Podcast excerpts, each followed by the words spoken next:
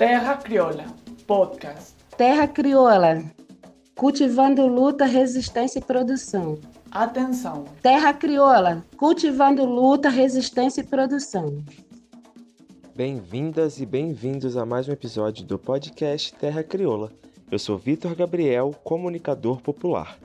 E eu sou Verônica Velas, do NPC, Núcleo Piratininga de Comunicação. Nosso assunto de hoje é a Marmita Solidária, iniciativa que durante a pandemia já distribuiu 2 mil refeições no Rio de Janeiro.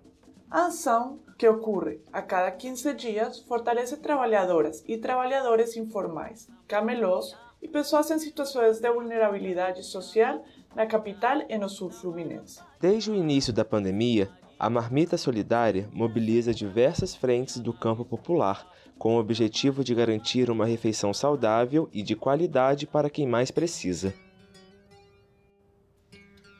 No cardápio da marmita estão pratos tradicionais do dia a dia dos brasileiros e brasileiras: arroz, feijão, ensopados de carne moída com legumes, picadinho de frango com inhame, aipim, abóbora, já foram distribuídas mais de duas mil marmitas solidárias, sendo uma tonelada desses alimentos vindos da agricultura familiar e camponesa de assentamentos e acampamentos do MST no estado. Além de movimentos populares e centrais sindicais, a ação ainda conta com uma valiosa dose de solidariedade. São as mãos solidárias. Mãos que temperam, cozinham, montam e distribuem as marmitas com dedicação e afeto. A Alanis conta mais sobre toda a preparação, inclusive para garantir a segurança sanitária de todas e todos os envolvidos contra o coronavírus. Oi, gente. Meu nome é Alanis, sou do Levante Popular da Juventude e faço parte da coordenação da Marmita Solidária, na tarefa da logística. Cada edição da Marmita Solidária começa com um pré-preparo, que rola dias antes da ação da marmita. Nossa equipe de mãos solidárias e militantes organiza toda a preparação do alimento antes dele ser cozido, cortando e picando os mais deliciosos temperos, verduras e legumes, todos fresquinhos, frutos da agricultura familiar, que fazem cada refeição ser tão saborosa. Fazemos também o preparo da carne a ser utilizada e organizamos tudo para o grande dia de preparação da marmita. No tão esperado dia, acordamos bem cedo e nossa equipe da cozinha se dedica para cozinhar nas grandes panelas que fazem cerca de 300 refeições por edição. Depois chegam as mãos da equipe de montagem, que montam os kits com a quentinha, os talheres, as garrafas de água e a fruta. De prontidão, logo chegam as mãos solidárias da distribuição, que fazem a entrega de todas as marmitas, de forma segura, nos pontos de entrega que elencamos, no centro do Rio de Janeiro. A equipe de saúde está presente durante toda a ação, passando orientações de segurança para os voluntários, distribuindo álcool em gel e lembrando da lavagem das mãos. A equipe de comunicação registra tudo, com seu olhar especial e atencioso para cada gesto das equipes da Marmita Solidária. Essas são as mãos solidárias. Mãos que fazem o bem, que cuidam, que fazem a comida, montam refeições, que comunicam, que distribuem. Mãos solidárias, que fazem a marmita solidária ser real.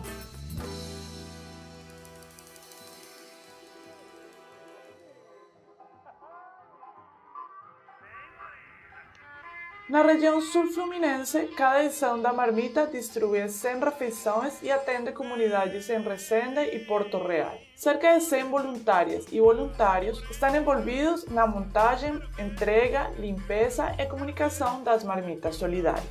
Confira o relato de três mãos solidárias, a Rafaela, a Ana Paula e do Pedro. Olá, companheiros. Meu nome é Rafaela Lopes, sou formada em Ciências Biológicas com ênfase em Biomedicina e Microbiologia. Atuo na área de Biotecnologia e Microbiologia como pesquisadora da Universidade Federal do Rio de Janeiro. Conheci a ação do Mamita Solidária através de uma postagem para recrutamento de voluntários do Armazém do Campo nas redes sociais e resolvi me inscrever Primeiro, por acreditar na proposta do trabalho, que além do apoio às pessoas em situação de vulnerabilidade, também visa o fortalecimento dos pequenos agricultores usando produtos da agroecologia. E segundo, porque neste caos de pandemia e quarentena, e vendo todos os desdobramentos da péssima gestão da crise pelo governo, eu, no alto do meu privilégio, podendo ficar em casa, com teto e comida na mesa, senti que precisava sair da minha zona de conforto e agir. E o Mamita Solitária me trouxe essa oportunidade de fazer um pouco.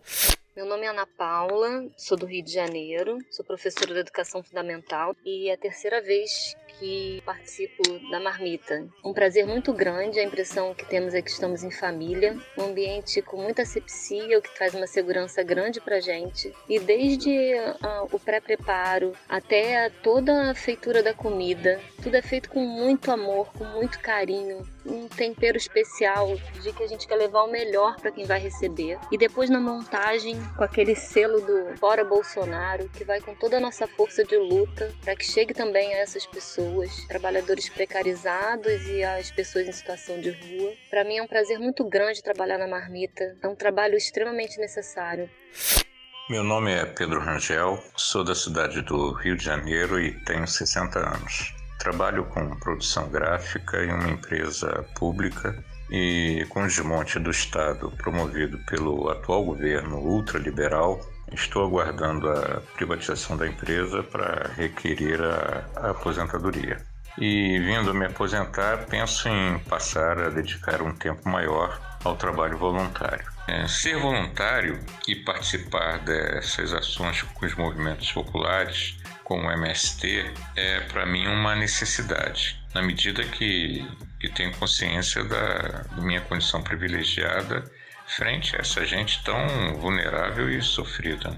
É impossível se manter indiferente a, a essa tragédia das ruas. Tenho um, uma admiração imensa pelo MST e sempre que puder estarei junto, colaborando com suas causas, pois são também as minhas. A última edição da Marmita Solidária aconteceu no dia 7 de setembro, como parte das atividades do Grito dos Excluídos. As Mãos Solidárias prepararam uma feijoada no Armazém do Campo e distribuíram 350 quentinhas no centro da cidade. E no sul fluminense também teve Marmita Solidária, no Grito dos Excluídos. Dessa vez, foram 200 cantinhas entregues em duas localidades da região. A ação ainda realizou um ato simbólico pela campanha Fora Bolsonaro. Vida em primeiro lugar. Basta de miséria, preconceito e repressão. Queremos trabalho, teto, terra e participação. Foi o lema do Gritos Excluídos para representar o 2020.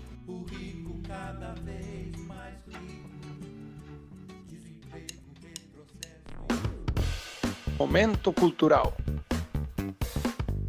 O grito do povo, João Elias poeta. Rufem os tambores, soltem os rojões.